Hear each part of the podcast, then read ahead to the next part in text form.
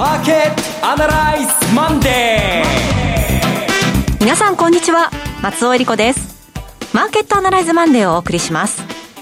パーソナリティは金融ストラテジストの岡崎亮介さん。今日の東京は寒いです、はい、えー、またぶり返してきた感じでまあ少しずつ春春に近づいているんでしょうけれども皆さんどうぞお風邪など召さないように岡崎亮介です。今日もよろしくお願いします。はいえそして今日株式アナリストの鈴木和之さんはお電話でのご出演です。鈴木さん。あ鈴木和之です。おはようございます。どうぞよろしくお願いします。よろしくお願いします。この番組はテレビ放送局の BS1212 で毎週土曜昼の1時から放送中のマーケットアナライズプラスのラジオ版です。海外マーケット東京株式市場の最新情報具体的な投資戦略など耳寄り情報満載でお届けしてまいりますまあ、こう春に近づいてくる時って三寒四温とかね言ったりしますけどこう変わりやすい天気っていうんですか？マーケットのようだなと 何を見てもそれに思えてしまう今日この頃で、えー、私もあのお天気の話などして、えー、ちょっと焦点をずらそうと思ったんですけどやっぱりそこは気になりますか、はい、松尾さん。そうですね、はい、えー、今日の前場も振り返ってみますと、まあ、高く始まったんですけれども終わってみると67円高いだけというとこですよね、うん、うん。どういった動きが今週予想されるのか、うん、ここから展開を伺っていきたいと思います、はい、はい、それでは番組を進めていきましょうこの番組は株三六五の豊かトラスティー証券の提供でお送りします。今週のストラテジー。このコーナーでは今週の展望についてお話しいただきます。ちょっと経済学者風に、はい、経済学者風にというかそもそも真面目に語ると、アメリカが1.9兆ドルのえー、政策ですね、経済対策、どうやら決まりそうだということになりましたね。はい、で、個人向けには、前回とは違って、一応対象を絞るということらしいんですけど、まあ予算の10兆ドルぐらいが家計向けに支払われることになりそうだと。非常にめでたい話で、で、これだけ取るとですね、えー、典型的な財政政策で、で、それで、一応まあ理屈で言うとですね、短期的にはまず産出量を増やして、つまり景気が良くなって、同時に、あの、金利が上昇するのが一応テキストなんかに書いてある絵なんですね。金利が上昇する。で、で、さらには産出量が増えるので、えー、消費とか、これ産出量が増えるのは消費とか投資を誘発して金利が上昇して、で、その結果ドルも強くなると。こういう話なんですが、これあの、経済学ってめんどくさいのは短期と長期と分けるんですね。はい。で、短期って何日何ヶ月っていうとそれはっきり定義はしないんですけども、短期的には今言ったような、理屈で動いて、なるほどそんなふうに動いたなというのは実感あると思いますが、長期的には終わってみると物価だけ上がるみたいな、元の木阿弥みたいな、まあ、シナリオが大体用意されてるんですね。はい、ところが、例えば、え財政政策で一番皆さんの記憶に新しいのは、2017年、18年のトランプ減税の時ですね。はいで、その前はっていうと覚えている人は少ないかもしれませんが、2001年、2年、3年にかけてのブッシュ減税っていうのがあったんですね。うん、さらに、私のようなですね、古い人間はというと、その前はレーガンオミックスの頃の、え軍事支出を増やした、1983年の話なんとかあるんですけども、ただみんな一様に環境は、まあ違えど、経済に対して与えたインパクトは同じなんですが、トランプさんの時は、覚えてますかね、株が上昇して、ドルも若干強くて、金利も上昇してという感じなんです。はい、例えば、ブッシュの時は、2001、2、3と金利が低下して、ドル弱くなっていくっていう、形が違うんですよ、反応が、ね。はい、で、それ違うのは何かっていうと、トランプ大統領の時はもう失業率が十分下がっていて、ええ、うん、経済はもう完全フル創業状態だったんですね。ところが、ブッシュさんの時は、えー、IT バブルが崩壊して、さらに同時多発テロがあって、さらに、え不良、えっ、と、不正会計事件なんていうのがあって、経済なかなか思うように進まなくて、失業者も多くて、完全雇用、えー、フル創業の形にならない状況だったんですね。でそういう状況だと、マーケットの反応は違うと。で、現在はどっちかっていうと、フル創業ではない。フル創業ではないんですけれども、ワクチンが、これまあ接種が集団免疫できるまで広がれば、戻るはずだというふうに考えてますから、どちらにもつけやすいという感じなんですね。で、経済が正常化するならば、あの17年、18年のパターンで金利が上昇していくぞっていう上だし、そうでないなら金利はそんなに上昇しないぞという話なんですね。で、鍵握ってるのは、一応、経済学的に言うと、貯蓄が減るっていうことが前提なんです。金利が上昇するっていうことはね。はい、だけど、去年の春のケースを思い出すと、えー、出て行ってお金使う機会がないからっつって、貯蓄増えたんですよね。えそうすると去年の春は、えー、最初の第一弾の経済対策の時は金利が上がらなかったですよね。ああいう現象が起きると。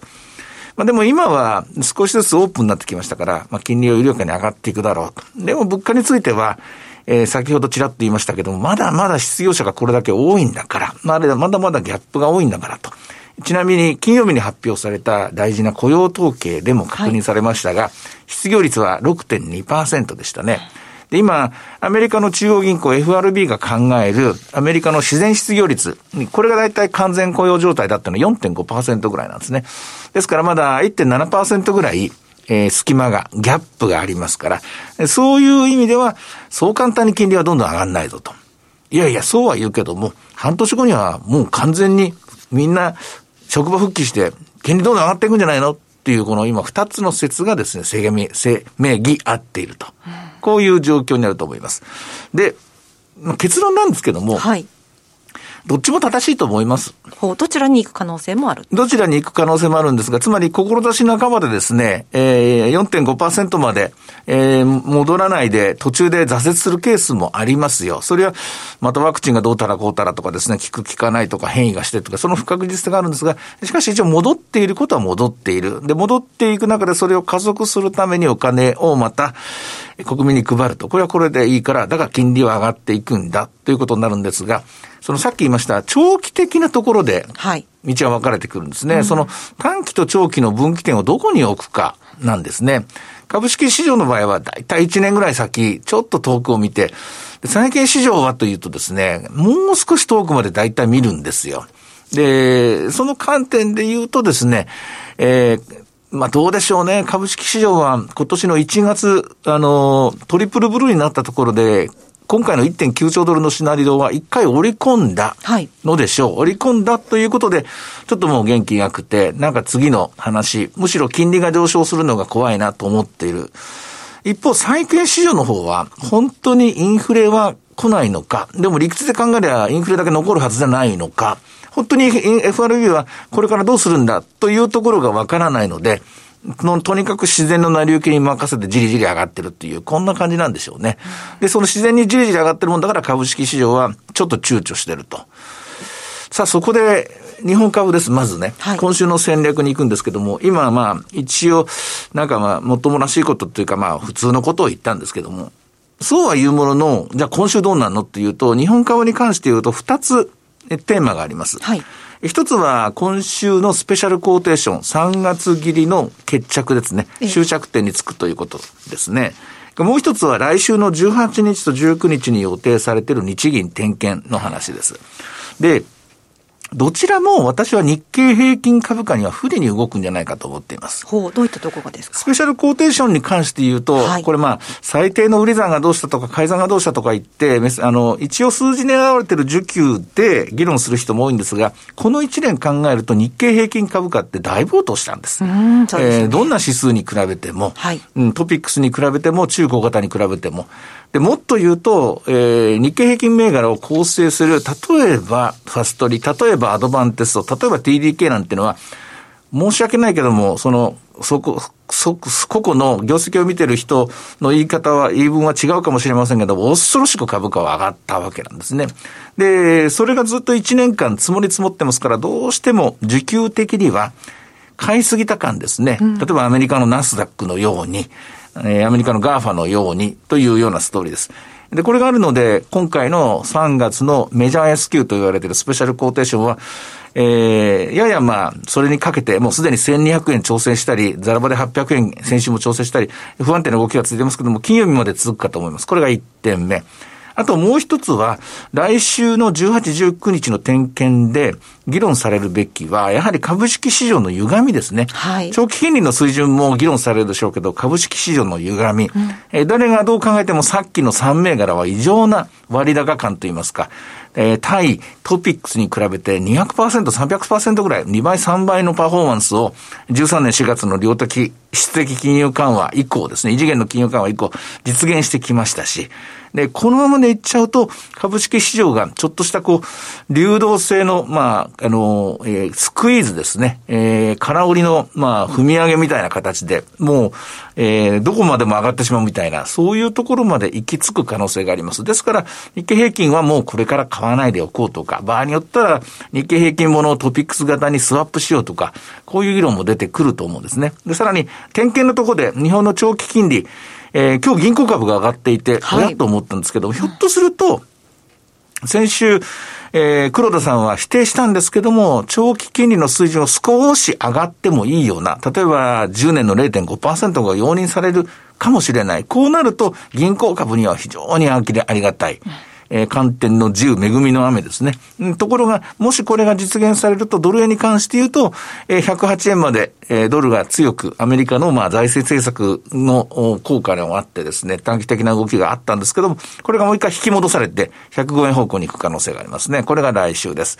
で、えー、この二つを組み合わせると、今週と来週に関して言うと、日経平均株価、つまり我々が見ている株365というのは、ひとまず先週からその前に作ったレンジの中で、2万8000から3万円のレンジの中で動くんじゃないかなと私は見ています。特に、実は先週1週間かけてですね、日経平均のボラティリティ下がったんですね。うん、28から26に。はい。それからさらに今日の日経平均ボラティリティまた少し下がっています。これ株価がまあ、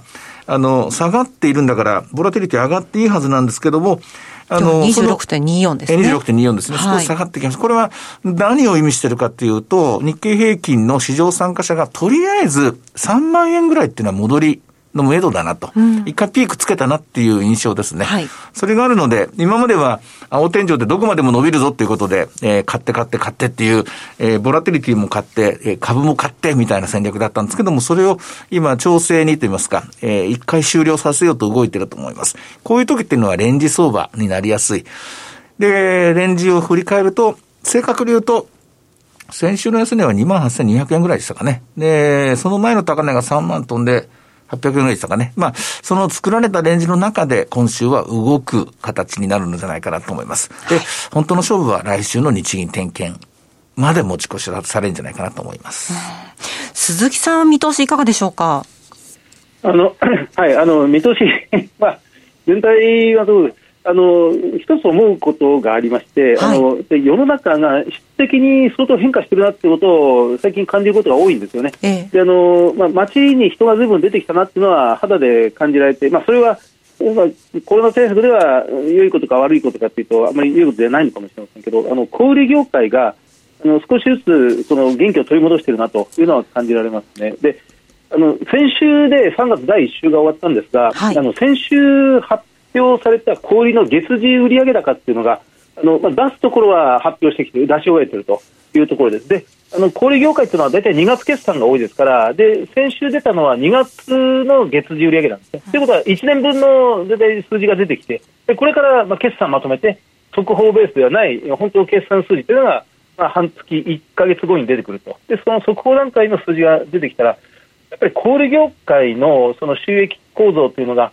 相当変わってきてるなというのが、先週出てきた数字の中で確認できるなというのがあるんですね。で、あの代表選手、今日、まあ、本当に大所で、あのセブンダイ・ホールディングス3、えー、3382なんですけど、今日午前中で2.5%ぐらい株価上がって、年初来高値ではないんですが、あの直近高値を株価更新してきてるんですね。はい、あのまあ、このこのレベルで2%以上株価上がってるっていうのが、まあ、今日の試合ということなんですけど、あのまあ、簡単に言いますと、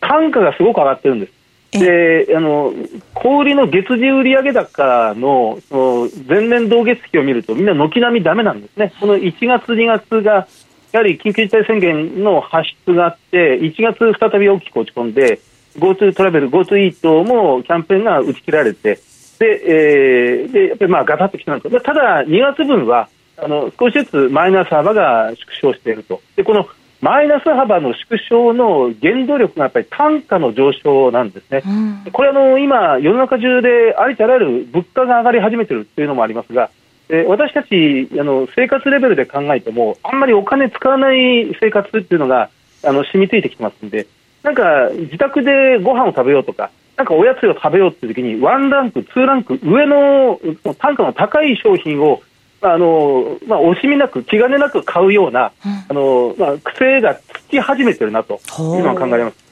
あのコンビニの場合、セブンイレブンもローソンもそうなんですけど、まだ2月分は発表になってません。ただ、1月分の発表でいうと、その例えばローソンだと、その客数がマイナス7%なんですが、客単価は、えー、プラスの10%なんですね。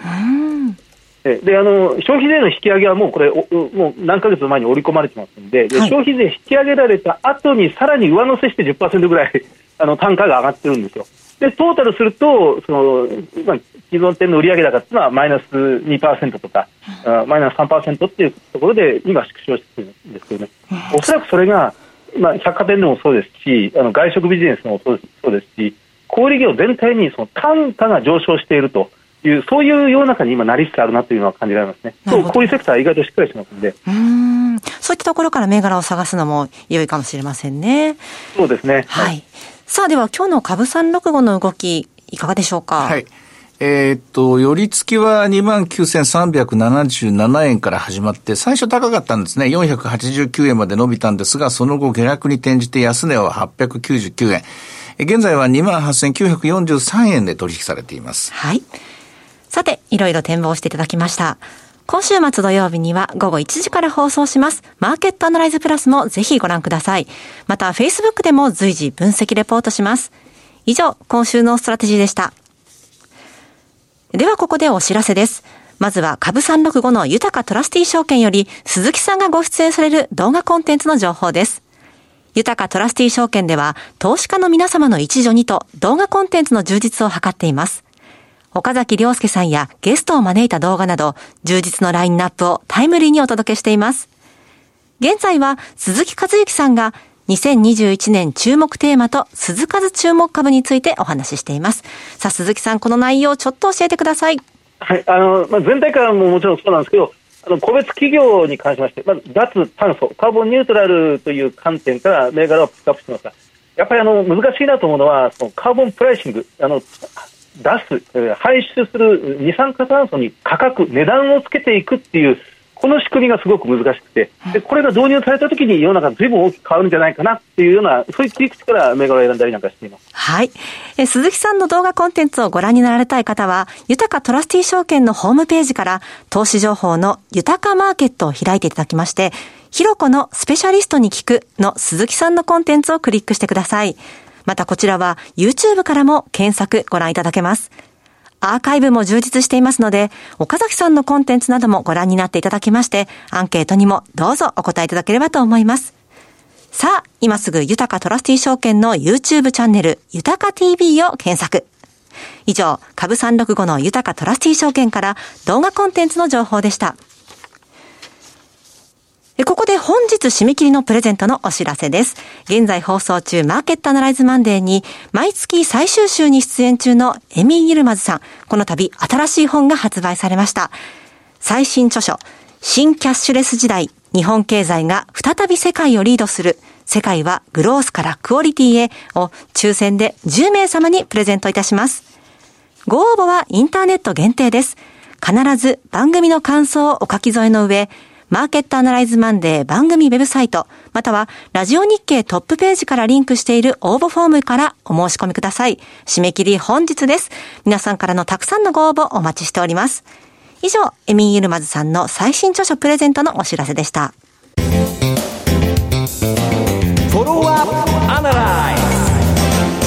さあでは鈴木さんの今週の注目企業を教えてください。はい、あの建設株のセクター一角なんですが、日徳建設です。はい、銘柄コード1929の日徳建設です。1929ですね。えっと、これはもう建設業界の中では、まあ、小小型株という位置づけになるんですけど、非常に人気の高い銘柄で、えー、史上最高利益更新の見通しとなっています。実質的にはですね、今回。あの時価総額は大体350億円ぐらいです。えーまあ、総資産が480億円ぐらい。売上が670億円ぐらいですから、かなり割安かなというところですね。PBR でいうと1.3倍ぐらい。配当利回り3.2%ぐらいです。ROE が11.6%。あの建設業界というのは、まあ、かつてあの相当業界全体がバブル崩壊の時にはその厳しい、業界環境に置かれて、えーまあ、自己資本比率の低いゼネコンはずいぶん淘汰されたという歴史もあったりなんかするんですが、はい、この会社、ニット建設はあの財務健全で有名です、えー、自己資本比率が大体55%、うん、えー、借入金が非常に少なくて、有利子負債がこれが4億円ぐらいですね、えー、かなり小さくなってきています。キャッシュが潤沢にあるというところであります。あのえ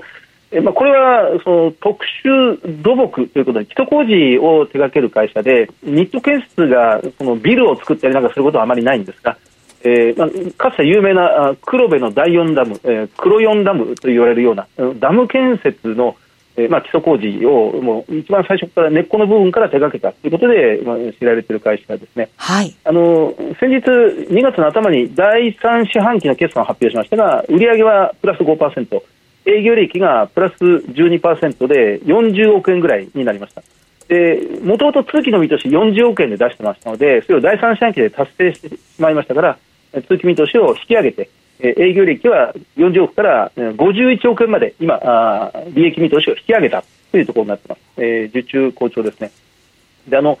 やっぱりあのこの会社があの今、一番強化しようとしているところは2つあって、まあ、1つはあの国土強靭化の要請ですね。あの言うまでもなくこう高速道路とか、まあ、トンネルとか橋梁がもう日本はもう本当にあの40年、50年近いというその物件ばっかりで、もう一つ日本列島を丸ごとリニューアルで作らないといけないぐらいにえーまあ、インフラが古びてしまっていると、でこれを立て直したり、えー、あるいはお金がかかるので、これをもう立て直さないで補修していく、まあ、上手に直して使っていく。というのが一番、まあ、現実的なんですが、はい、まあ、そういう時にこのニット建設の技術が非常に使われる。まあ、これが一つ目ですね、はい、それから二つ目がやっぱり自然災害ですね、えー、なんといっても地震です、地震と台風とこの集中豪雨が近年、非常に頻発するようになって、まあ、くしくも今週、今月はえー、東日本大震から大震災がちょうど10年を迎えるという時にありますが、この自然災害からのその各地、各地方自治体、その地滑り対策であったり、そののり面の補修という、まあ、やっぱり傾斜のあの斜面ですよね。の補修であったり、やっぱりあの液状化を防ぐための地盤改良であったり、うん、新しい技術がこのニット建設は非常に得意としているところであります。はい、この2つの面から、この中期経営計画を2022年に向けて、この会社はきちんと組んでいて、えー、今、600億円ぐらいの売り上げを720億円に、うん、えー、2022年には目指していくということですね。あの、はい、コロナウイルスの影響はほとんどないっていうのが、まあ、ここまでの9か月間の決算で改めて分かってきますので、えええー、史上最高利益更新の、まあ、この緩やかな上昇トレンドというのは、この会社はキープできるんじゃないかなというふうに思います。はい。ありがとうございます。今日ご紹介したのは1929のニット建設でした。さあ岡崎さん寒暖差ありますからね、うん、体調管理 十分気をつけて。うんそうなんですね。あの